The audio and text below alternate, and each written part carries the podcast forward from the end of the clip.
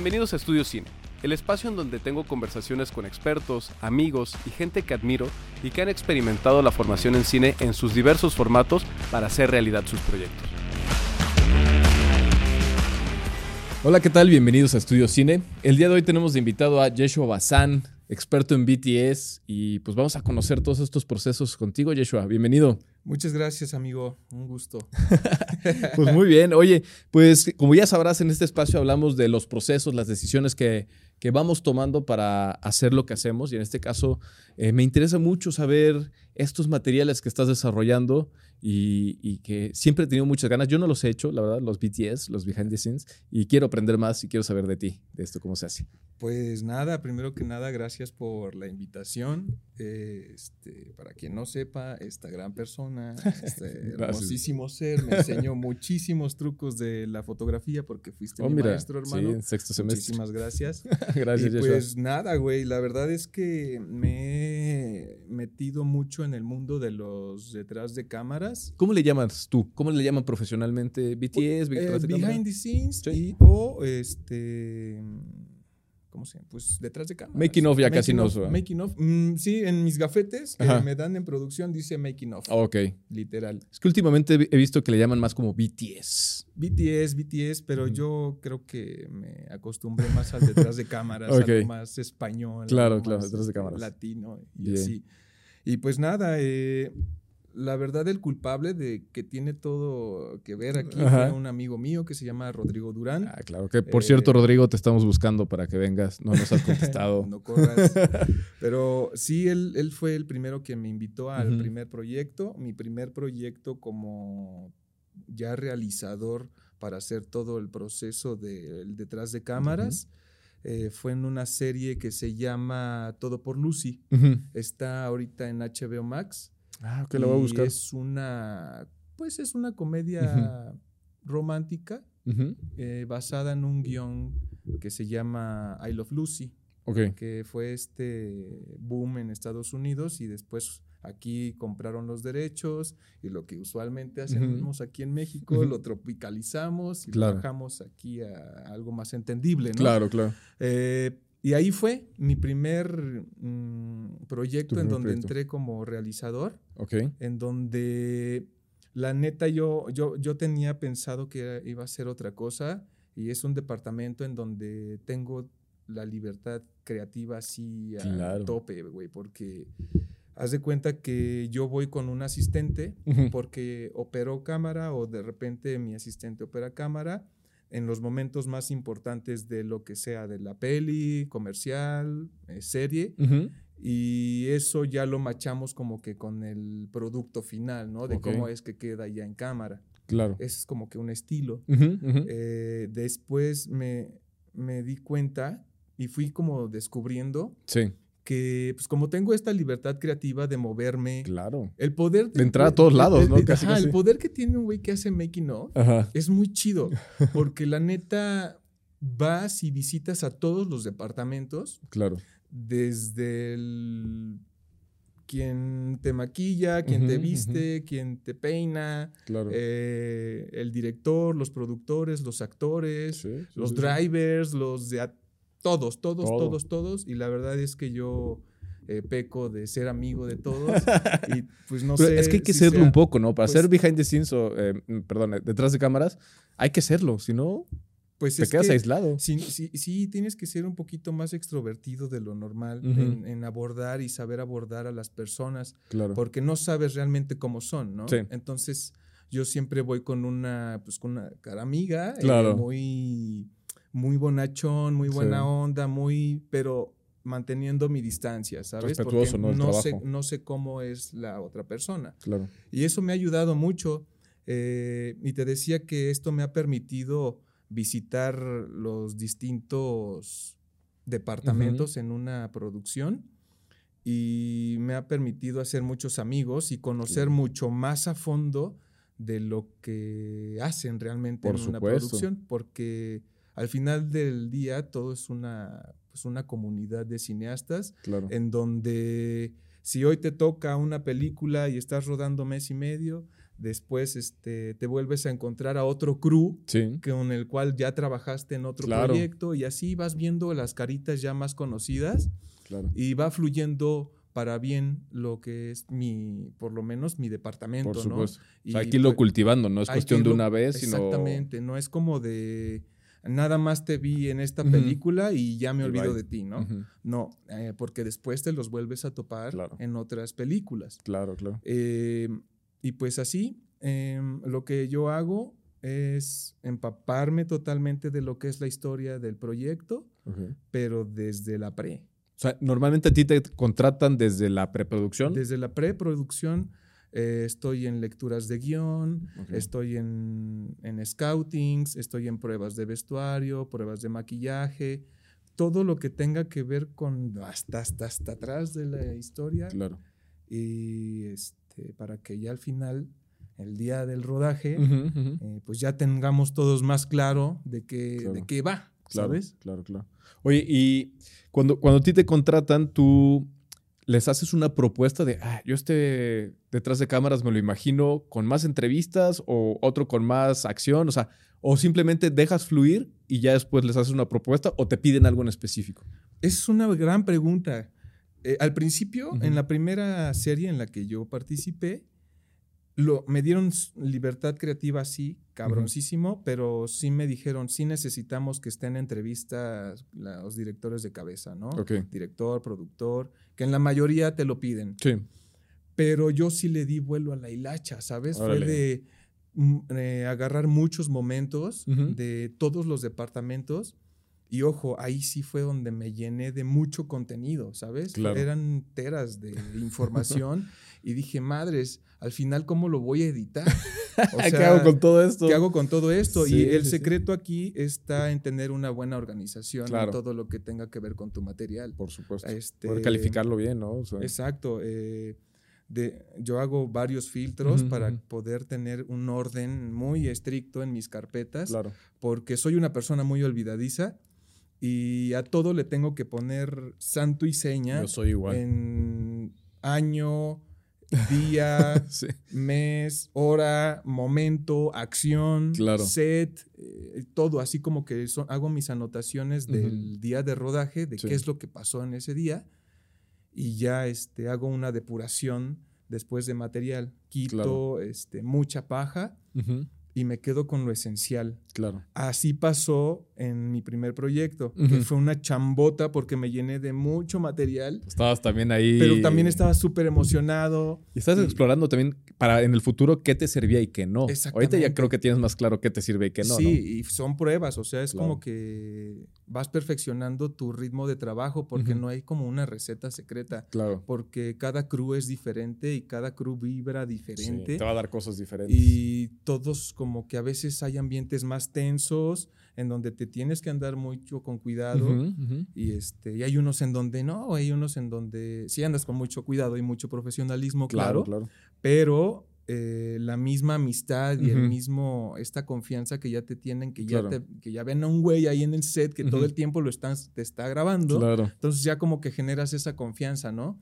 Y aparte lo eh, involucras a estas personas más en tu vida Claro. normal que Sí. fuera de lo que es el proyecto, eh, convives más, Sí. eh, vas de paseo, viajas con ellos, Ujú. compartes Claro. y se hace esta fraternidad Por que supuesto. esto es una de las cosas que fu- fue muy importante para mí porque ahí está, el, ahí está la clave, ¿sabes? Sí. De si tú haces una buena amistad y haces una buena fraternidad, pero eres chingón en tu trabajo, Claro. eres este, por algo te están contratando, ¿sabes? Claro, claro. Porque pues haces bien las cosas, entregas a tiempo, eh, todo bien expuesto, todo bien Sí, claro. todo bien bonito y, y te llaman, ¿sabes? Este, no, pues ya no, ya después te das cuenta de que te dicen, güey, eh, háblale a Yeshua o háblale Ujú. a Roy o háblale Claro. a quien sea, pero, pero es que ese güey cobra bien caro, Claro. cabrón, no, no entra en el presupuesto, no hay pedo, güey. Claro. Este no güey falla. te- no falla Sí. te va a entregar en tiempo y forma eso Claro. que tú le estás pidiendo.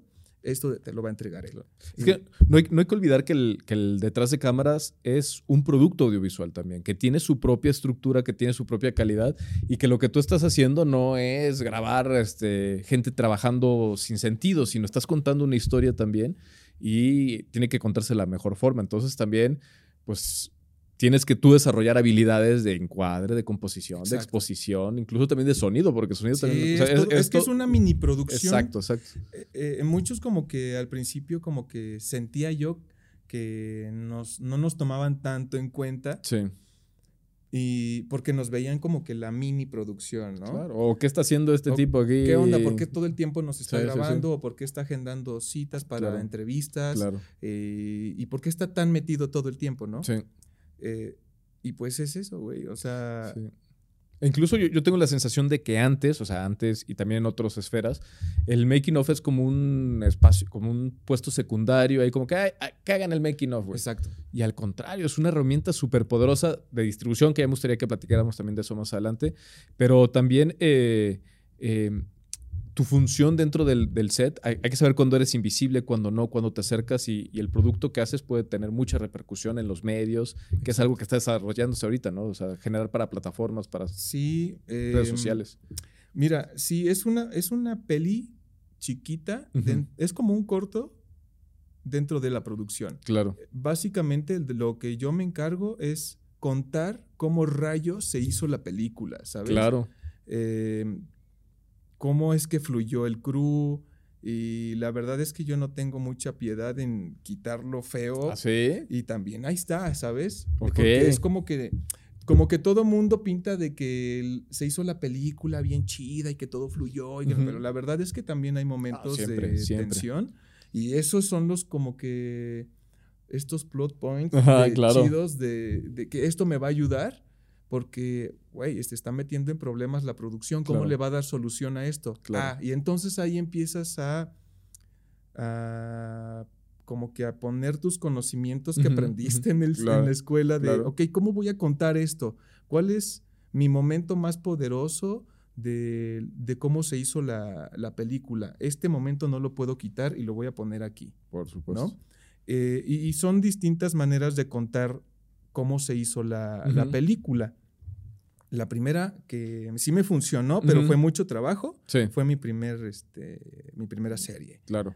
Pero ya conforme va vas como que visitando varios foros, vas en varias pelis y, y pues ya vas agarrando un ritmo de trabajo que te facilite la edición Claro. Y te facilite cómo vas a contar eso que quieres contar. Va siendo más selectivo ya. Va siendo más selectivo, ya no grabas a lo, ya no grabas las cuarenta y tantas tomas que se Claro. grabaron en el set, Claro. eh, ya eres un poquito ya más, ya sabes cómo lo vas a hacer, Sí. ¿no? Pero ese cómo lo vas a hacer, muchas veces las productoras te dan referencias. Ujú. Así de, yo quiero que se vea así. Yo Ok. quiero algo más o menos que se parezca a esto, ¿no? ¿Ves muchos behind the scenes? Sí, Sí. sí, sí. ¿Tienes alguno favorito? Pues ahorita el güey, a mí me encantó la película de Pinocho Ajá. de Guillermo del. Toro y lo primero y cuando terminé la peli lo, lo después que fue Claro, me claro. fui al behind the scenes Claro. en donde te revela todo este güey cómo hizo la peli Sí. y es una delicia ver cómo cómo hicieron esa película ujú. y te explica de una manera no aburrida, porque eso es lo que como que tiene la gente a pensar de que, ay, es que son detrás de cámaras, es algo aburrido, ¿no? Sí, Eh, entiendo que un detrás de cámaras no es para todo el público, por supuesto. pero yo creo que ahí está también un secreto de, de que no, no lo hagas aburrido, sí, ¿no? claro, claro. Eh, y, y cómo no lo haces aburrido, metiéndole cosas interesantes de las que Claro. pasaron en la película. Humanas, ¿no? Al final de humanas, cuentas, muy porque- humanas, muy, muy, muy humanas. Claro. Oye, qué chido. Pues mira, justo eh, te agradezco mucho que, que vengas a platicarnos, a compartirnos. Y justo la intención de cuando te escribí fue porque aquí en, eh, en Estudio Cine, en el podcast, pues vamos a hacer una fiestecita de celebración de la segunda temporada, a la cual eh, estás totalmente invitado, por favor. Gracias. amigo. Y como pretexto de esa fiesta de convivencia, pues vamos a hacer una proyección de BTS. Ok. Entonces va a ser una proyección, premiación amigable, amistosa, Sí. para en, en un espacio, en un, en un bar, eh, proyectarlos, pasarla bien, echar la chela y ver a la banda trabajando. Y unos de los premios son el BTS, bueno, el mejor BTS, obviamente, que van a ser por votación, eh, el BTS más entretenido, el BTS que aporta más a la, a la distribución de la película y otro BTS que, ah, el que, el que muestra las cuestiones, eh, los, las complicaciones técnicas de una película. Es decir, ahí, ahí se premia no solo el BTS, sino como qué, qué, qué fue lo más complicado de una película. Entonces, pues nada, quería aprovechar esta, esta charla contigo como para hablar del, del, de los behind the scenes, del making of, para poder darle promoción a esta, a esta competencia, a esta, esta presentación. Ya. Y ver a la banda de Puebla haciendo lo que hacemos. O sea, no solamente ver el resultado, sino también ver cómo se hace. Entonces, creo que también me gustaría mucho que a través de esta charla pues, aprendamos mucho de ti, de todo Gracias, lo que estás haciendo. Gracias por la invitación. Sí, claro. Y, y pues nada, continuando con esta travesía, uh -huh. eh, ya cuando los directores te piden o los productores te piden algo muy puntual, sí.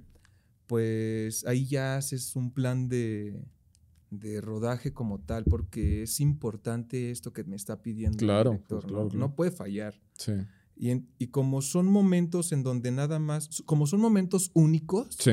yo no tengo el poder de decirle al fotógrafo, ¿sabes qué, güey? Repite la toma sí, porque no la no. grabé yo, ¿no? Entonces, no, yo no tengo ese poder, ¿sabes? Yo tengo que estar ahí vivo en pescar el momento que yo quiero pescar para mi historia.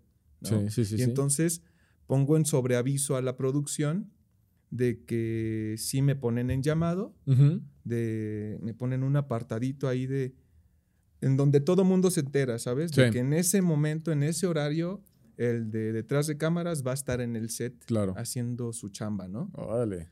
O sea que normalmente de los 36, 40, 50 días, 20 que haya de rodaje, tú no estás todos. No, tú vas no, a no unos muy particulares. Exacto. Hay producciones en donde sí son muy estrictos y te dicen, güey, quiero que estés aquí todos los días. Para ¿no? lo que se necesita. Para lo que se necesite. Por ejemplo, eh, hubo una película en la que estuvimos filmando eh, en Huatulco. Yo, yo vivo aquí en Puebla Sí. y pues mm, no era como de que, güey, nada más vas a ir tres días a la Claro. producción. No, pues me voy con todo y el crew, ¿sabes? Y ahí fueron estrictos en donde, no, sí te queremos todos los días, Ok. porque eran momentos muy importantes todos los días. Sí. Eh, y más por el valor de producción, porque tuvieron que construir muchos sets y pues para el director era importante proyectar toda esta complejidad de, de toda esta estructura y estructuras que se arman, todos los sets que se arman. Y pues ahí estoy, ¿no? Oye, pero entonces con quién tienes diálogo para organizar esto es con el director o con el productor? No. ¿Quién te contrata a ti? A mí me contratan los productores Ok. y hago mucha mancuerna con el director. Ah, va, va, va. Sí, los productores a veces son los que me dan mucha libertad creativa. Pero el director como que sí me aterriza mucho eh, en por dónde ir, ¿no? Claro. Me, me- sí me va guiando por dónde ir. Y, y eso se agradece un montón. Pero cuando no te, cuando el, cuando son muy, cuando están muy ocupados Sí. en la película Sí, sí. y no le, obviamente ahí lo primordial es la película, Claro. ¿no? Y le dan mucho peso y todo el tiempo a la película. Y a veces no hay mucho tiempo para el detrás de cámaras, ¿sabes? Y lo dejan hasta el final Ok. pero no es menos importante, Claro. ¿sabes? Hay que saber medir esa distancia a veces y saber el carácter de, pues, de los jefes de, de departamento, porque Claro. a veces sí están como que muy metidos. Sí, Por- por no quiero decir que son estresados ni nada, Sí. sino que están en el mismo rush Claro. de- y están tanto en su, enfocados en su chamba que ahorita no le prestan atención a otra cosa que para la, para la peli, ¿no? Y, y pues es eso, hermano. eh, de ahí eh, siempre me contrata la productora. Ujú, ujú. em, hago, tengo mucha comunicación con los asistentes de dirección, asistentes de producción, Claro. para pregunto qué días eh, son importantes, eh, qué momentos creen ellos que son los más adecuados a grabar o. X cosa y ellos me van dando fechas Claro. y esos son los días que no puedo fallar, ¿sabes? De ahí en fuera, eh, pues eso, ha- hago más el proceso de seguimiento, ¿no? De, ok, en este día me voy a enfocar eh, mediodía al departamento de cámara, ¿no? O sea, tú defines así. Sí, yo defino. Este ratito va a ser solo para los de cámara y todo lo que agarre. Y todo lo que agarre para lo de cámara, porque se va a grabar algo chido, ¿no? Y voy a... Vamos a la Tecnocrane y, van a montar un chingo de equipo. Y, y, hago preguntas y ellos me contestan muy en su rush y... Y, así, y después me voy con sonido, y después me voy con make-up, y después me voy con producción, y después me voy con los actores, ah, y así. ¿Cuál es el departamento que más te gusta grabar? Mira, la neta. Digo, a, todos los quieres, seguramente, todos, son tus amigos, pero el que disfrutas más así tú personalmente. Claro que, y tú, tú ya lo sabes, yo me fui por el lado técnico en la, en la carrera. Ah, en el departamento en el que más disfruto estar es el, de, el departamento de cámara. Ok el departamento de cámara se me hace un departamento muy especial porque no es por menospreciar a los de los demás, pero pues es el juguete con el que se va a grabar la peli, ¿sabes? La verdad. Y entonces eh, todos estos, todos los fierros, los botones, los lentes, las formas, la calidad de las distintas cámaras, saber los menús de las distintas cámaras, cómo funcionan, el bot, por ejemplo, la grúa, eh, todo ese mundo, em, sí, sí me gusta, ¿no? Pero si nos vamos así como que las entrañas de lo que más me gusta es la dirección de la fotografía. Ok, ok. Hago ahí sí yo con toda la alevosía y ventaja del poder que me da eh, el puesto del making of, claro. Eh, me voy con director de foto y siempre hago como que ese diálogo, pregunto. Tienes un máster gratis y pagado para aprender, güey. O sea, está fabulosa tu posición. La verdad es que sí, hermano, porque he aprendido mucho. He aprendido mucho y de los directores de foto, ¿sabes? Claro, claro. La ver, yo, la verdad, te voy a ser bien sincero, hay, hay, directores de foto que hablan en inglés. Yo no sé hablar muy bien inglés. Y utilizan este, tecnicismos muy en específico que mi español coloquial no entiende muy bien. Y, y, sí les pregunto, ¿sabes? Yo sí, la verdad es que no hay pregunta tonta. Sí, no, claro. Y ellos me contestan con, con o sea, no pasa nada, eres como yo, güey. O sea, y también lo aprendí así preguntando al otro cabrón y no pasa nada y no, este... Malamente muchos fotógrafos que apenas estamos empezando, como que son muy cohibidos y son muy, muy celosos, muy introvertidos y son muy celosos. De su técnica. De su técnica, justamente. Pero, o sea, sabiéndoles llegar, sí. Eh, sí pueden revelarte muchos trucos de lo que es el departamento de cámara y de composición y de luz y del manejo de muchas otras cosas. Fíjate que algo también muy interesante y por esa razón en Estudio Cine como que nos, nos volteamos a ver el, el behind the scenes, que a veces también está un poco olvidado, está un poco apartado es porque aquí en el podcast ha surgido o han salido comentarios ya de todos los que hemos entrevistado eh, y varios han repetido que el making of de varias películas les llamó la atención, les gustó, fue la chispa que les dijo yo quiero estudiar cine porque yo quiero hacer eso. Y creo que es una herramienta de mucho aprendizaje. Ojalá que, que pudiéramos ver más making of, que no se quedaran perdidos. Por ejemplo, también entrevisté una vez a J. Javier Velasco, que él hizo el making of de eh, Apocalipto. Me hubiera encantado verlo, pero resulta que el making of nunca salió porque la productora tuvo problemas y se quedó enlatado y quién sabe dónde están los archivos. Qué tristeza no haber perdido esa, sí, ese fíjate que muchas veces eso es lo que nos pasa a los que vemos la peli y queremos ver el detrás de cámaras. Sí. Eh, y no es, no es por otra cosa más que porque sirve más como para comunicación interna. De, claro.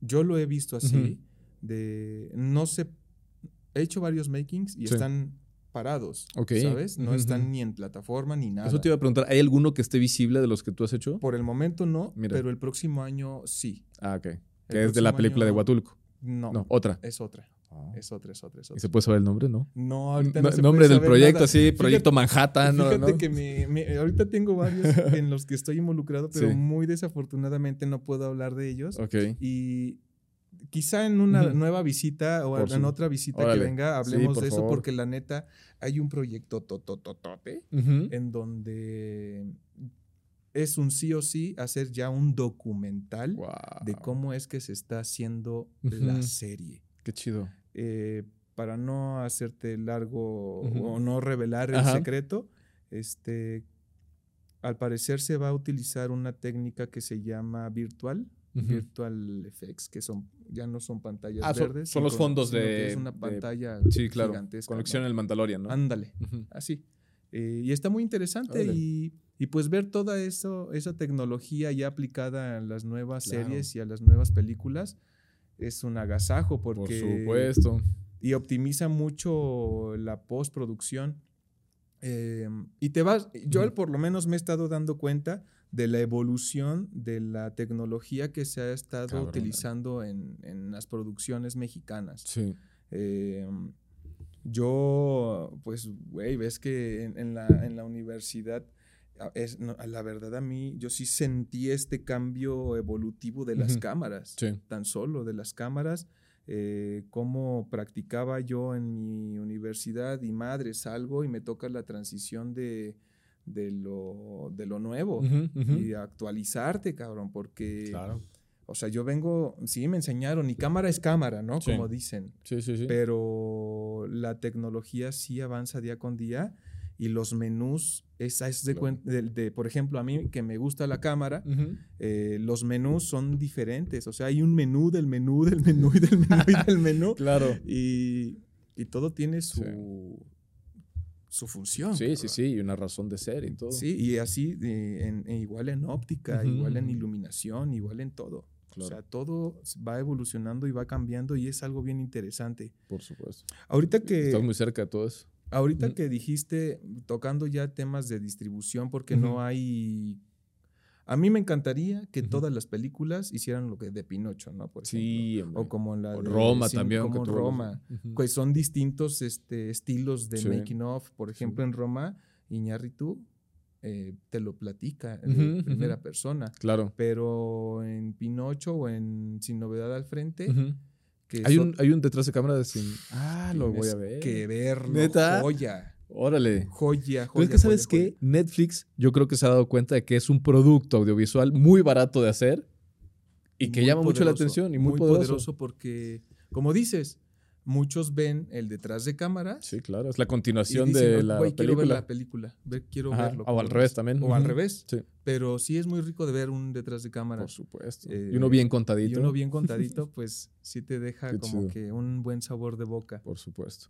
Por supuesto. La neta. Oye, Yeshua, y ah, un paréntesis, porque normalmente empiezo el podcast con esta parte, pero ahora estoy tratando de cambiar para, para tomarlo más adelante y creo que esto es un buen momento. Y ya lo has mencionado tú.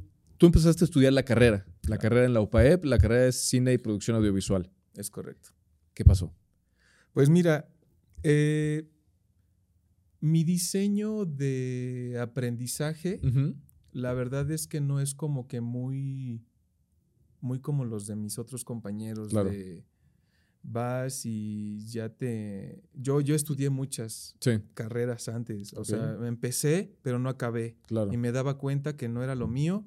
Y decía, no, es que no es lo mío, no me siento cómodo. O sea, la aquí". educación formal, estructurada, Ajá, no te sentías eh, cómodo. No me siento cómodo y entonces, eh, pues mis papás no estaban como que muy de acuerdo con ello porque pues sí es un gasto de, Pues, claro. de desembolsar buena lana y me dijeron, a ver, cabrón. y una ya". preocupación también de qué Sí, vas a hacer de, tu qué vida. onda. A Ujú. ver, tienes, tienes que tener claro, pero pues no todos los cerebros somos iguales y a mí Mira. me funcionó.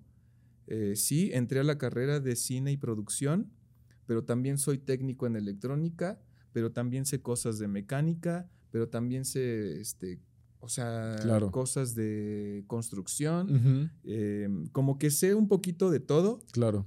Y como que todo ese aprendizaje y toda esa ruta que he seguido, Ujú. que no hay camino bueno ni malo, la neta. Claro, claro, por supuesto.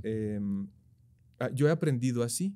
Ujú. Entré a la carrera de cine y producción, pero antes había entrado a otra, ahí Claro. mismo en la OPAEP. Ah, ok. Eh, no me gustó y me cambié a cine. Ujú. Y fue cuando me dijeron ahí mi ultimátum. A ver, no, ya no te vas a poder cambiar de carrera. ¿Estás seguro de que esto es lo que te gusta? Sí.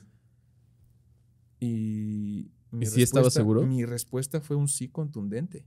Pero no estabas realmente seguro. Estaba muy ¿O sí seguro? Estaba muy seguro de que quería contar historias, Ah. ¿sabes? Porque el ambiente de, del, del, de la, la realización me encantó. Dije, entré al set y dije, güey, sentí hasta aquí arriba, soy. cabrón, De aquí soy, güey. De aquí se siente chingón. Sí. Este es mi ambiente. Sí. Y uno se, uno sabe cuando entra a este, pues, a estos lugares Claro. y si no encajas, Sí, pues te sales, cabrón. Que lo padre de los sets, eh, en diferentes áreas, en el área de fotografía, de iluminación y todo esto, son, son, son puestos donde si tienes una habilidad mental y una serie de herramientas para resolver, ese es tu lugar. Y creo que por, por eso que me dices de estas habilidades que has ido construyendo y cultivando, creo que te sentiste cómodo, porque es Sí. mucho de agilidad estar en Es en mucho de agilidad y es mucho de darle mucha solución a veces Sí, en el momento a cosas. exacto, exacto. Y creo que eso, todo este camino y mm, como que sí me ha ejercitado esto de darle solución, pero me quedé en, en- en que entré a la carrera Sí. del cine y Sí, producción. sí, ¿no? estaba seguro. Estaba muy seguro, pero no sabía en qué, ¿sabes? Porque cuando llego a la carrera me dicen, güey, es que hay dos caminos aquí. ¿Cómo? Hay uno técnico y hay uno conceptual. De los que el conceptual, el director, productor, guionista, o los güeyes que están en cámara, sonido, edición. y- Sí, ¿En dónde? ¿Dónde te ves? sí, Güey, yo sabía que iba a ir para cámara, ¿sabes? Claro. Yo lo sabía desde un principio. claro, claro. Pero me, me- me sirvió mucho aprender lo que aprendían también los conceptuales, ¿sabes? Hoy creo que está sonando un celular. Ah, es, es mi mamá. Mamá, ¿qué haces, mamá? Estoy ocupado. Te hablo luego.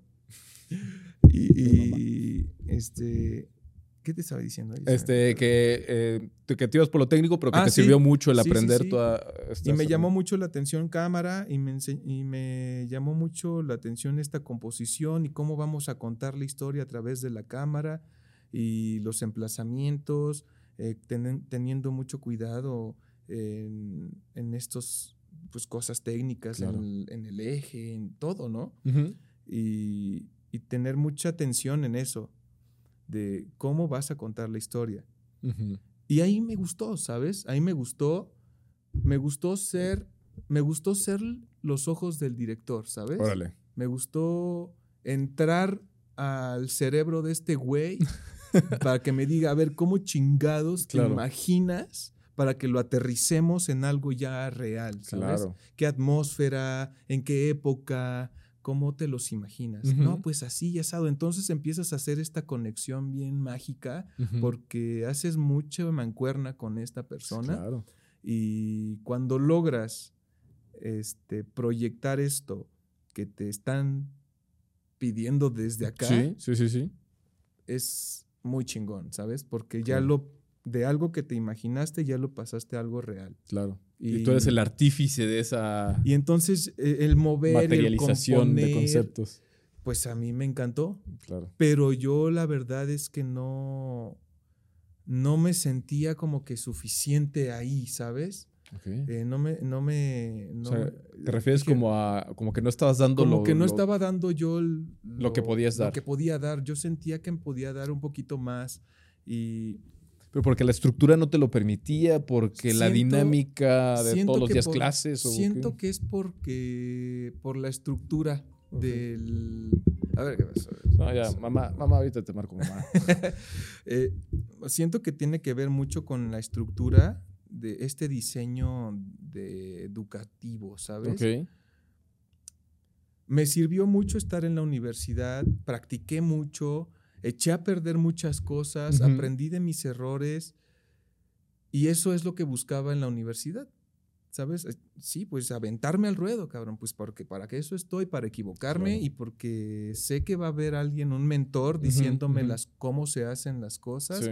y corrigiendo y avanzando y ok, sí, ya, ya aprendí a operar cámara, ya aprendí todo este pedo, ahora qué quiero, Ujú, ¿no? ujú. Ah, pues ahora quiero meterme ya más en forma a, a este, a la industria cinematográfica, Claro. quiero, quiero trabajar ahora de, de esto, porque en ese momento en mi vida, eh, económicamente, yo necesitaba trabajar. Claro. Y mi jefe me dijo, güey, tú si quieres tener éxito en la vida tienes que hacer lo que amas. Y yo siempre he amado la cámara y me encanta tomar fotos y me encanta este, ser videógrafo y componer y todo. Claro.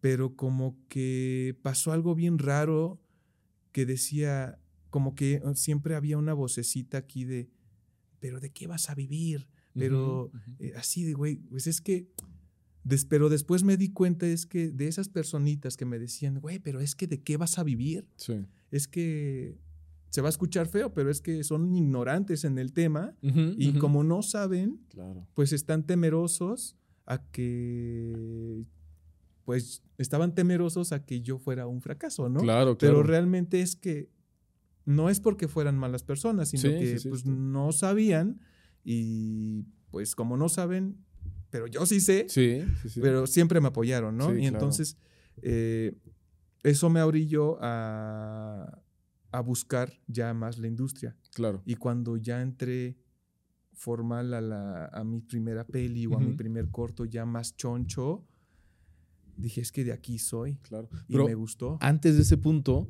tú decidiste salirte de la carrera. Yo me salí de la carrera. Más o menos como en qué semestre. Porque Yo yo, me yo te conocí creo que en sexto semestre. Ajá. Recuerdo que estabas en este rollo de. Creo que te había salido antes y habías regresado y, Sí, y por- traías un rollo como un conflicto. Sí, en sí, sí, por el Y tema, decidiste salirte. por el estudiar una carrera Sí. de cine, eh, ya sea un curso, ya sea lo que sea, la verdad es que sí hay que pagar una cuota, ¿sabes? Claro. Y a mí no me convenía ya estar ahí en la universidad porque yo ya me sentía capaz con el conocimiento que ya había adquirido, con el poco o mucho que tenía, de aventarme al ruedo, Bien, ¿sabes? Ok. De decir sí, va al llamado que me llegó por primera vez y órale, cabrón, con los fierros que tengo y con el conocimiento, porque yo me sentía seguro de que eso que había aprendido Sí. Estaba funcionando en Claro. la industria. Ah, órale, qué bien. Y de ahí me agarré. Dije, pues, güey, eh, está funcionando y estoy aprendiendo más porque ya estaba, en, ya estaba laborando, Sí. ¿sabes? Y sí es un paso gigante, sí fue un paso gigantesco. Yo me quedé en el octavo, Ok. sí, O sea, yo, ya yo no- nada. ya nada, o sea, yo ya me quedé en el proceso de tesis y, y no me hallaba. Realmente no quise hacer yo ese proyecto porque la neta, una, no tenía yo la lana y como que no me sentía a gusto en ese momento, ¿sabes? No me sentía, pues, no me sentía con un crew fuerte, no me sentía con un crew, pues, bien armado. Eh, y no es por echarle la culpa a mis Sí, compañeros, claro, sino que pues más bien era esa incomodidad No estabas motivado. no estaba también. motivado y de quedarme aquí en Puebla, Ujú. porque la industria aquí en Puebla eh, cinematográfica apenas Sí, está apenas empezando está y para el tiempo que yo estaba estudiando, no Estás había- hablando de hace 5 o 6 años. estoy hablando de hace unos ocho años Ok. y no había mucho, la verdad, No había nada. no había mucho Ujú. y, y pues me- me- a mí me gustó la Ciudad de México y, y cuando vi este que, que allí sí de veras hay mucha industria de todo, hay comerciales, videos Claro. musicales, eh, infomerciales, películas, series y hay demasiado. Me gustó mucho ese ambiente y aprendí demasiado en Ok. set y aprendí demasiado, muchísimas otras cosas que muy seguramente iba a aprender en el proceso de titulación, pero me adelanté. Claro. Siento que sí, no acabé la carrera como tal, no, yo no tengo un título, yo no así de nada, yo no tengo ese cuadrito, nada. Ajá, ajá. Pero te puedo decir que sí tengo muchos proyectos en los que sí he participado Claro, por supuesto. y, y me llena mucho ver mi nombre ya en los créditos, ¿sabes? Sí, sí, sí. sí. Y digo, güey, es que sí funcionó, Sí. sí, está, sí me jaló, ¿sabes? Eh, a mí, Claro. a mí. claro, Yo no claro. estoy diciendo que esa sea mi, una receta secreta ni chingada, güey, pero a mí me funcionó, así funcionó mi cerebro. Aprendí lo que tenía que aprender en la uni, aprendí lo que tenía que aprender en las otras carreras. Ujú. Lo- y- ahí hice una mezcolanza bien rara de, de mis conocimientos y funcionó, Ok. funcionó. Y, y aparte del conocimiento, eh, creo que sí tenía un chingo de ganas de aprender y un chingo de hambre Claro. de estar sí ahí. me acuerdo, ¿eh? Eh, y eso fue lo que me Ujú. impulsó. Eh, ya, o sea, y fue de, en un proyecto ya hice amigos y me gustó, y me fue Ujú. bien, y de repente cae otro, y ya empiezas a ver caritas conocidas, Claro. y ya te empiezan a ubicar los productores. Eh, haces equipo con tus mismos amigos eh, y vas como que evolucionando, ¿no?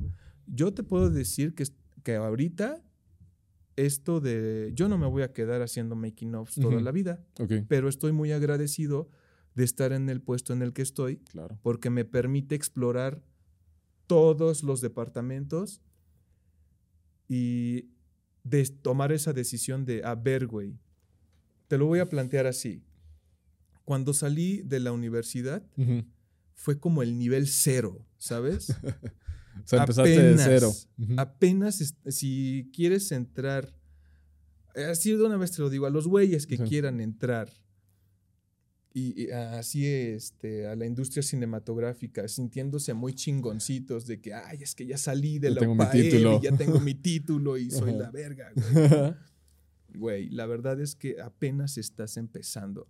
Y no tienes ni puta idea de lo que pasa allá afuera. La verdad así te lo digo, porque, porque todo va cambiando, todo, todos los cruz son diferentes, la tecnología en cámara va cambiando y los ritmos de producción van cambiando. Eh, las productoras son muy diferentes una de la otra. Totalmente. Em, y, y ahí fue donde me dije, es que, güey, me sentía así como que muy incómodo porque al principio sí, sí, me sentía seguro de los conocimientos que había adquirido, pero dije, no mames, es que me siento en el nivel cero, me siento en el nivel cero, esto apenas va arrancando y conforme fueron avanzando los años, el puesto en el que estoy me permitió estar como en, una situación similar que en la universidad, de, a ver, güey, si en la universidad hay dos canales eh, del técnico conceptual, claro, ¿para dónde? Ah, pues me voy para el técnico. Ok, aquí en, ya cuando entré fue de, a ver, güey, ya entraste, estás en una posición privilegiada de saber y explorar a fondo todos los departamentos. libremente, güey. Y te, yo sí me movía libremente, no me dieron restricción alguna, ninguna productora me han dado restricción alguna, así no funciona el making of. Este, y sí fue de, a ver, güey, ya estás adentro. ¿Qué quieres? Claro, ¿qué vas a hacer con esto? ¿Qué vas a hacer con esto? Ok, si tanto anhelas el puesto de cámara, pues enfócate a esto, ¿no? Y aprende. Y eso es, como tú dices, es una masterclass que me dan de primera mano el director de foto y te revela secretos, pero hay que saber preguntar, ¿sabes? hay que saber llegarles. Hay que, hay que medir. saber cómo. Hay que saber cómo. ¿Cuál es la mayor lección que has aprendido en esta cuestión de hacer los BTS? La mayor es que todos tenemos un nivel de importancia muy cabrón en una producción. Como dice el dicho, por un clavo se pierde la guerra, cabrón. Vale. Si no está en este, por ejemplo, si, la, si en el set no está este micrófono, vale madre el podcast. Sí, claro. ¿Sabes? Así, si en el set falla que el el pelito de aquí se le paró el gallo al actor, vale madre. Ya, le hicieron un pinche meme, ya se viralizó y lo que tú claro, quieras. Claro, claro, totalmente de acuerdo. O sea, todo, todo, todo es muy importante y siempre con esta, dándole la, el respeto y dándole su lugar a todo mundo porque todos, todos tienen la misma carga de importancia. Porque por un clavo se pierde la guerra. ¿Sabes? por una lucecita te echó a perder la toma. Por un ruidito que ya se te metió el boom, ya lo es que es todo, ¿sabes? Está tan expuesto que todo, que todo puede valer madre por una cosita tan insignificante. Muy padre eso, está tan expuesto todo que por algo pequeñito puede valer madre. sí, y otra cosa que he aprendido es este medir mi distancia. Ya hablando más eh, cuando yo estoy operando cámara, yo soy muy invasivo. Es de quiero agarrar el momento también, eh, quiero estar ahí, pero lo que he aprendido es que no todo el tiempo puede ser tan invasivo. Claro. ¿Sabes? Entonces le empiezas a dar solución desde lo técnico. Ujú. A ver, si no me puedo acercar tanto yo con mi cámara, entonces, No. ¿qué tengo que hacer? Pues voy a agarrar otro pinche lente en Sí. donde me, me permita alejarme, y, pero alejarme físicamente, Sí, pero sí. acercarme, Estar cerca de. este, porque la el lente me lo está permitiendo. Claro. ¿no? Tuve, te voy a platicar una, algo que me pasó muy, muy embarazoso. Yo, yo no sabía Ajá. que cuando un actor este, está en rush y está bien metido en el personaje y lo está dando todo, pues está una cámara, ¿no? Ujú. O si hay dos, pues el, el- el actor está muy consciente de Sí. que hay dos cámaras o tres cámaras o esta es la cámara principal. Sí. A mí se me ocurrió ponerme al lado de la cámara principal. Ok. Yo traía un gimbal con mi camarita y me puse al lado. El actor se distrajo conmigo, Claro. volteó, Pajareo. me volteó a ver, pajareó y se le fue la línea. No manches. Corte. El director se acerca y me dice, Yeshua, te lo voy a decir una vez nada más. Nunca, nunca, nunca te vuelvas a poner al lado de la cámara principal cuando estemos en medio de la, de la acción, Claro. porque pasa esto. Sí, claro. Al claro. actor me lo estás distrayendo y como está tan metido, pero como no te tenía contemplado Sí, de que sí, ibas sí, a estar ahí, Le llamó la atención. le llamó la sí. atención, se distrajo y valió madre la toma. que no qué- vuelva a pasar. Sí. Y en ese caso, lo único que tienes que decir ahí, güey, para, que, para no echarle más leña al fuego, es, sí, señor, no va a volver a pasar, reconozco mi error, me voy a alejar más. Por supuesto. Y hasta ahí. Siempre tener como que esos huevos de reconocer tu error Claro. y, güey, la cagué. Claro, ¿sabes? claro. Pero yo no sabía. Pero yo no sabía. Sí fue un jalón de Sí, oreja sí, sí. bien fuerte, pero nunca se me va a olvidar. Y ¿sabes? nunca te va a volver a pasar. y ya. nunca te va a volver a pasar. Y a los que nos están escuchando que también algún día hagan making of, ya saben que eso no es una posición Eso segura. No es una posición nada segura. Claro. Seguramente te van a llamar la atención. Oye, y en todos los making of que has hecho, que ahorita también si nos puedes contar como así como los títulos de las películas donde has estado, este, ¿cuál ha sido el, cuál ha sido el mayor reto? ¿Cuál ha sido eh, eh, el momento más difícil, complejo o, o- o, pues desafiante para ti a la hora de estar levantando este tipo de imágenes? Mm, fíjate que hubo en una película, en una última película en la que estuve, que la dirigió Osvaldo Benavides, se llama Noche de Bodas. Nos fuimos a Huatulco. Y uno de los retos más cabrones en lo que me pude haber topado es que yo no había eh, filmado, bueno, grabado en playa. Y la secuencia era de que llegaba la ola y se llevaba, se, se tragaba algo la ola, ¿sabes? Se comía algo, un prop, la, Ajá, la ajá. ola, y se lo llevaba, ¿no? Sí. Esa era la acción y el actor reaccionaba con que no, no, te- no se fue, Ok. ¿no? Eso fue difícil porque había, estaba muy expuesto eh, el equipo, mi equipo, ¿no? Ujú. Eh, Tan solo yo físicamente. Expuesto al sol, a la arena, al agua. Exacto, a todo, al clima, tan solo. El sol Sí. eh, Rudísimo, todo el ¿no? tiempo se está moviendo. Todo el tiempo se está moviendo, ¿sabes? Y, y Suele era hacer eso todos los días. todo el tiempo, bueno, todo el tiempo se está moviendo Sí. y pues te cambia, Claro. ¿sabes? En, ese fue un reto. Sí. Eh, el otro es que eh, cuando se va a filmar en playa, no vas que con tus chanclitas y que vas playero, no, güey. Vas este, muy seguro, vas con un buen calzado Claro. para que no te vayas a lastimar con Claro. alguna piedra o este güey eh, sí, cualquier cosa, ¿no? ¿eh? Eh, el agua, la arena, eh, el cambio de luz, Ujú, eh, ujú. que, la, que la ola no llegaba. Claro. eh, El fue un- sol el- también, o sea, porque si no te da insolación. Sí, de no, el equipo se el día. calienta cuando Claro, está en, también. en el sol, tienes que llevar ciertas cosas para, o sea, es, sí es incómodo, Ujú. eh, no es difícil, el desafío era, un, era un, de un grado mayor, pero sí fue un... Sí, fue, fue algo rudo. Y, lo mismo siento que pasa cuando te vas a la playa, digo, a- o al, al desierto, A la nieve o a la nieve o en medio del mar. O sea, tienes que estar súper equipado, tienes Claro. que conocer muy bien tu equipo y para saber cómo cuidarlo cuando lo expones a cosas muy extremas. ¿Y cómo lo cuidas? ¿Llevas, pues obviamente, tu, kit de limpieza? Sí, llevo, para empezar, siempre me va acompañando un asistente en donde ese güey trae el kit de limpieza, los aires comprimidos, los líquidos para limpiar la óptica, las brochas, pero también trae baterías, también trae este, muchas otras cosas. ¿y, de dónde sale tu asistente normalmente? Pues la, lo jalas?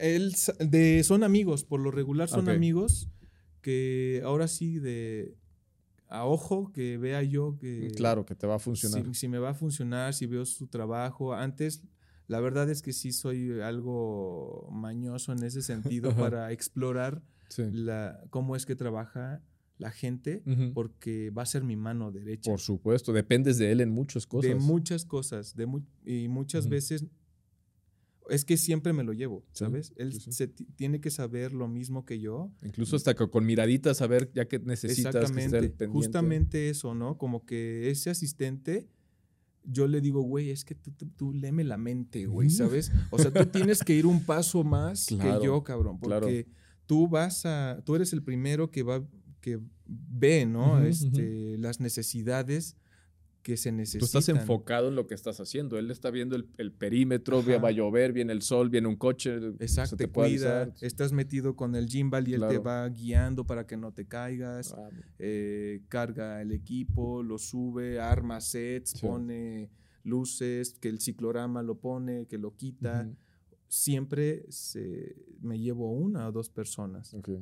Pero ya cuando es un poquito más complejo eh, por ejemplo, también hago multimedia. el, póster digital. o sea, tú haces también la foto para el póster. Contenido, ah, para, contenido para redes, eh, para darle promoción básicamente a, la peli con estas nuevas tecnologías. Claro. Literal, cuando me encargaron, queremos tantos bailes para TikTok dije, no mames, esto ya es otra era, ¿sabes? Totalmente. Esta es otra era, cabrón. dije, no mames, para TikTok. Y, empiezan como que ocupan todos los recursos, ¿sabes? ocupan todos los recursos para darle difusión a la peli. Todos. Hasta hacen fake news, güey. Te lo juro que hasta hacen fake news para claro, proyectar, para, hacer mucho ruido y, pues de eso me encargo. Y cuando hago ese tipo de contenidos, ya es un crew un poquito más grande. Estas otras manos. Ya más manos, eh, más creativos, que si me encargan como para el póster, por ejemplo, este, en dónde van a estar ubicados, si se necesitan props, necesito maquillaje, necesito vestuario. Es una producción ¿eh? y un día de llamado especial para multimedia. Entonces armo el, el equipo y por lo regular son son amigos, ¿sabes? son amigos que estudiaron conmigo o, güeyes que han estado conmigo en otros, en otros proyectos y que ya me los hice compas porque la neta son bien pro. Cuando entras a una producción, no hay güey que sea pendejo, güey. No, hay, no hay un flojo, no hay un vato que no sepa, no. Ahí todos son pros, güey. Todos son especialistas en la materia, saben perfectamente qué es lo que hacen. Y pues a mí me da esa confianza de que es que si le voy a encargar esto a vestuario, yo sé que me lo va a traer, ¿sabes? O si le digo a mi gaffer, este, ubícame las fotos, las, las luces, eh, sé que lo va a hacer. Claro. Y, y empiezas a, confiar en tu crew. Y se empieza así, con amigos, que, con el amigo del amigo. Y si ya vi que es chingón en lo que hace, jálate. Y porque están como que en el mismo mood en el que estoy, ¿sabes? Porque los ves con esa energía y con el compromiso y se involucran en el proyecto y dices, güey, es que este güey sí este, es pro, güey. O sea, qué chido trabajar con este güey y aparte es mi amigo, Claro. ¿Sabes? Tengo la confianza de, hey, güey, la estás cagando aquí, cabrón. qué chingón, cabrón, porque si no y no se lo toman a mal, ¿sabes? No se lo toman personal. Después sí me ha tocado dar regañizas, así de, güey, es que la cagaste aquí, cabrón, no lo vuelvas a hacer. Este, sí, eso, no te preocupes, este, no va a volver a pasar. Y salimos del rodaje y ya nos estamos este, carcajeando por allá de, de, X cosa, porque son, la, sí, sí separó mucho la amistad del trabajo. Cuando, es como una mezcolanza rara, ¿sabes? Ahí no nos tomamos personal nada eh, igual los logros, ¿sabes? Este, felicidades, cabrón, lo hiciste muy bien. Este, o sea, hay de todo, ¿sabes? hay, hay que reconocer tanto lo bueno como lo malo, porque es importante. O sea, si yo me quedo callado en algo que sé que no está funcionando, sí, no. Eh, va a repercutir después. En tu trabajo, pero también en lo personal. En todo. Pero pues así ha ido fluyendo. El crew eh, lo he ido formando con amigos y pues como si te da más confianza, si estás más seguro de trabajar y, y, ahí está el secreto. Hay veces que se suman al equipo banda que no conoces, pero que, que, traen esta misma vibra que tú y funciona. También, sí, sí, sí. Funciona, saben hacer las cosas perfectamente bien, eh, entran en rush, te entienden y funciona. Y te haces amigos, ¿sabes? Ahí en este mundo siempre te vas a llenar de amigos.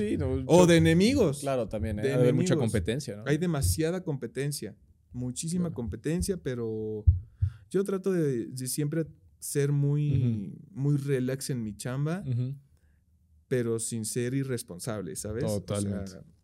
llevármelo tranquilo y que, entregando todo en tiempo y forma, ¿sabes? Oye, y ya para ir cerrando la, la, plática, porque se nos ha ido volando el tiempo, ya andamos cerca, este, ¿qué consejo le darías a, a alguien que quiere empezar seguir tus pasos en, la cuestión de los behind the scenes, del making of? Mira, la neta es que yo últimamente sí me he topado con un problema bien cabrón. O sea, de lo técnico, todo bien. Este, Si quieren seguir eh, alguno de los departamentos, ya sea sonido, edición, cámara, este, van a llegar. O sea, si lo tienes en mente, ya lo eres, güey, ¿sabes? Ya estás ahí. Ya nada más búscalo y empápate de esa información. Pero yo yéndome un poquito más a algo un poquito más personal, la neta es que soy malísimo en inglés, muy malo. Bueno, no tan malo porque si me hablas en inglés sí te pesco y te entiendo la idea, ¿no? Me he enfrentado con ese problema de mi inglés técnico cinematográfico, por así decirlo. Hay, que, hacer clases de inglés técnico cinematográfico. Hay ¿eh? que tomar, fíjate que hay, un, hay cursos especiales ¿Ah, de inglés cinematográfico, ¿no? Porque aprendes términos que se utilizan mucho en el habla del inglés. Claro. Que es, nosotros siempre tropicalizamos muchas cosas, ¿sabes? Por ejemplo, ¿quién chingados va a saber de, hey, pásame el Alcacelser que está allá? ¿qué pedo, no? Claro. Igual allá. Sí. Es de, eh, pásame, no sé, y dicen una palabra de un término en inglés que yo no conozco. Y que no se relaciona con el objeto. Se relacione con el objeto tal cual. Ahí es en donde me meto en bronca, ¿sabes? Ahí. Claro. Y yo sí recomendaría a la gente que se involucra en la industria cinematográfica, sea en el puesto que sea, porque lo veo en todos los departamentos, no tan solo en el que me interesa. Sí. Eh, cuando llega un, director de arte que habla inglés o que son o X, un director. Un proyecto extranjero que un proyecto extranjero y les gusta tu trabajo y te cae el llamado, pero oh, sorpresa, güey, este, no masticas tan chido el inglés, vas a tener problemas. Y no va a fluir tan chido la cosa porque te sientes angustiado de que no mames, no le entiendo a este güey. Y yo sí recomendaría eso de... Yo, de hecho, estoy tomando un curso. Este, hay una universidad en línea que pagas mensualmente y aprendes de muchas cosas. No me acuerdo ahorita muy bien el, eh, del nombre, pero... Eh, justamente estoy tomando ese curso de inglés, para, para cine, para audiovisual. fotógrafos, para, para, cineastas, porque no nada más son términos de cámara, sino que es el lenguaje pues, que se utiliza en la industria. específica. Exactamente. Y en ese lío sí me he metido mucho. Eh, y si te entras en esa presión y si te sientes bien incómodo, y no vibras igual, la neta. Eso sí es un gran consejo, güey. claro, claro.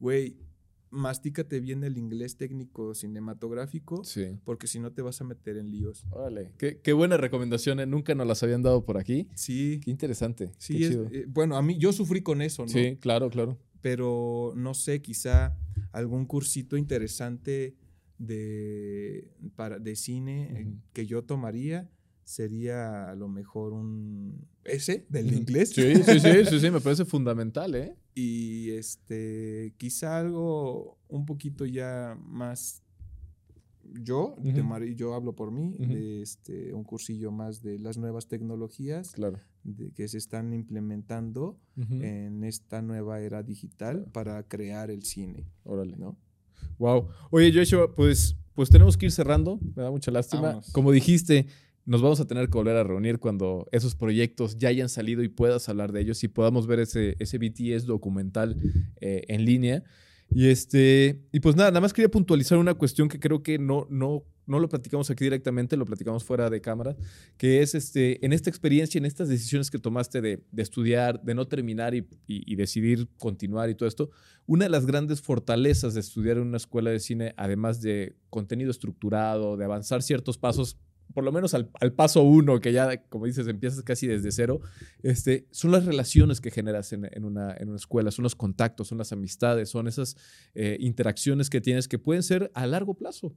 Y entonces yo tengo entendido que gracias a esas relaciones, a esos contactos que también tomaron caminos diferentes, fue que pudiste entrar a, un- a tu primer proyecto de BTS, ¿no? De, de, de Making Of. totalmente güey la neta eh, echo un vistazo al pasado y me veo así todo pendejito en mi primer semestre en cine y todo yo no ¿Quién chingados iba a saber, güey? Que con quienes me estaba juntando y con quienes echaba desmadre puro y con quienes echaba Puro. este pues la guasa y con quienes te codeabas y con quienes sí, sí. hiciste tus primeros ejercicios son los que te van a acompañar Claro. neta toda la vida. Sí. Porque el ejemplo ahí está claro, güey. O sea, yo desde el primer día que entré a la carrera de cine, conocí a mi amigo Rodrigo Durán. Él, este, él se fue a Ciudad de México, e hizo labor de, de convencimiento para poder entrar Sí, en alguna sí. de las este, productoras en las que ahora trabaja. Se quedó. Yo me quedé en Puebla, ese güey se quedó en Ciudad de México, crecimos, Sí. hicimos lo que tuvimos que hacer Exacto. y cuando él vio la oportunidad de jalarme, dijo, güey, vente para acá. Sí. Y es compa, ¿sabes? Y fue mi amigo y las relaciones tienen mucho que ver porque son las que te van a acompañar toda la vida. Por supuesto. Eh, yo siempre he dicho que siempre tienes que vibrar para bien en una producción porque nunca sabes si te los vas a volver a topar en alguna otra Por película. supuesto. Porque digamos, si yo hice una pendejada y ya les eché tierra a mis compañeros de, en una película y después me los vuelvo a topar en otra, Sí. es va a ser súper incómodo. Ojalá jam- y a nadie le pase ese Claro, escenario. claro. Pero sí, las relaciones que tienes desde principio son las que te van a estar acompañando porque uno se da cuenta, Claro. si estás, si tú ves que tu compa va por el mismo camino que el tuyo y está buscando casi lo mismo que tú y están siguiendo este, el mismo camino y, el, y más o menos es la misma travesía y que ya te jaló y ya lo jalé y nos vamos ahí este, poniendo ahora sí que la manita Sí, para sí, sí, que pues esto crezca claro. y tener y no ser tan celosos, ¿sabes? Y no ser tan egoístas con el trabajo, Claro. porque la neta el, el cine es trabajo puramente en equipo, Totalmente. puramente en equipo. Si uno falla es como un engrane que no que no va a dejar avanzar la máquina, Claro. que es un maquinón, ¿sabes? Con y un si- montón de piezas. y si tienes bien cimentadas tus amistades y tu crew, y te proyectas, güey, es que esta amistad, este, si la veo en una Claro. peli conmigo, creo que sí vale la pena. Claro. No, eso está de huevos, está padrísimo. Y también eh, estas, estas amistades que cultivas, pues no solamente es la amistad, también es lo profesional. O sea, ustedes dos crecieron, en el- él en el área de producción, tú en el área de, de técnico, de realización.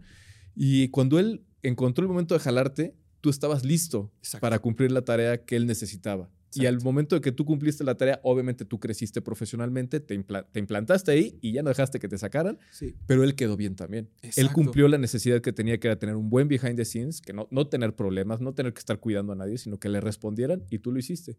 Entonces, eso está padrísimo porque hay que estar preparados, hay que evolucionar, hay que hacer relaciones y hay que ser profesional en el trabajo. Totalmente. Y eso fue lo que me ayudó mucho. Qué chido. Yo, te repito, de hecho un, un vistazo al pasado y los amigos que, con los que tuve clases. Claro. Eh, sí hice esa fraternidad, esa amistad. Y, ahora, y hoy en día dices, güey, es que son güeyes bien chingones, cabrón. Sí, sí, sí. Este, ya están en Los Ángeles o ya están Este, laborando en Estados Unidos o en algún otro país en producciones ya bien chonchas. Claro, claro. Que sin pedo te jalan, ¿sabes? Sí, sí, sí, sí. Sin pedo. O sea, porque una, eres compa. Sí. Dos, sabes hacer las cosas y saben que no les vas a fallar. Exacto. Muy bien, Joshua. Pues eh, la última pregunta que siempre le hacemos a la, banda que aquí nos acompaña, ya más o menos nos diste un vistazo, una, una, una pintadita ahí, pero si tú pudieras elegir un curso, un taller que no existe, que a ti te encantaría tomar, ¿cuál sería? Eh, sería algún taller de animación. Podría ser un taller de animación. Me llama mucho la animación molecular.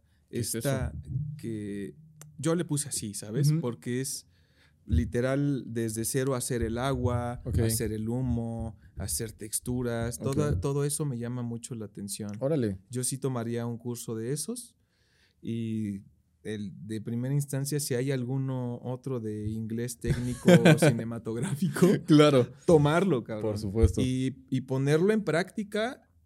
O sea, no nada más tomarle el, el curso eh, y ya me sé lo teórico y ya me quedé en mi casita con ese conocimiento. No, ve a laborar claro. y métete a una producción gringa y métete, métete y rétate, güey, porque... Sí, es bien fácil, ¿no? Este, sí, ya, ya, ya en mi computadorcita y ya aprendí el inglés, ¿no? Saqué 10. pero saqué 10, ¿no? Ya sé hablar más o menos este, en inglés técnico, ¿no, güey? El verdadero reto es cuando lo llevas a la práctica. Claro. Cuando ya hay un productor que te exige porque te dice, güey, te estoy pagando, cabrón. Claro. Y quiero que lo hagas bien, ¿sabes? Si no, te vas a la verga. sí. Y, hay, y la competencia está bien, la fila allá afuera es muy afuera. Eh, entonces, cuando, cuando te subes al... Cuando te jalan y te subes al pinche tren, güey, sí. ni de pedo te bajes. mejor aprende, aprende eh, mejor, este, si ves algún flanco de bajo en tu conocimiento, actualízate porque hay otro cabrón que ya está aprendiendo eso, ¿sabes? Y seguramente va a ser más chingón que tú. Y entonces como que ir un pasito adelante, ¿sabes? Claro. Sí, sí tomaría sin duda el curso de inglés y sin duda un curso de animación. Bien, entonces. Muy bien, Joshua. Pues nada, quiero agradecerte, quiero regalarte este, este parchecito que le damos a la banda que, que, nos acompaña cuando está aquí en el podcast. Y pues ponlo donde tú gustes, donde, donde te haga feliz. Eh, se, puede, se puede planchar, se puede bordar. Está bien padre. En una ¿eh? mochilita, en una chamarra. Y pues ahí cuando puedas nos compartes una fotito de donde lo hayas puesto. O también, como decíamos en otro podcast, lo puedes poner como separador de libros también. no pasa nada.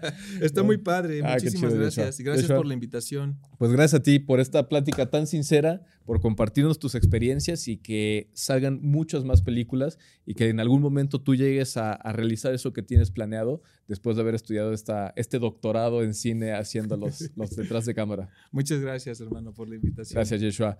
Pues nada, muchísimas gracias a todos eh, por escucharnos. Vamos a seguir eh, teniendo más capítulos y más invitados tan interesantes como Yeshua. Y síganos en redes sociales. Estamos en Instagram, en Facebook, en YouTube, en, en TikTok, eh, como arroba Estudio Cine Podcast. Muchas gracias. Gracias, Yeshua.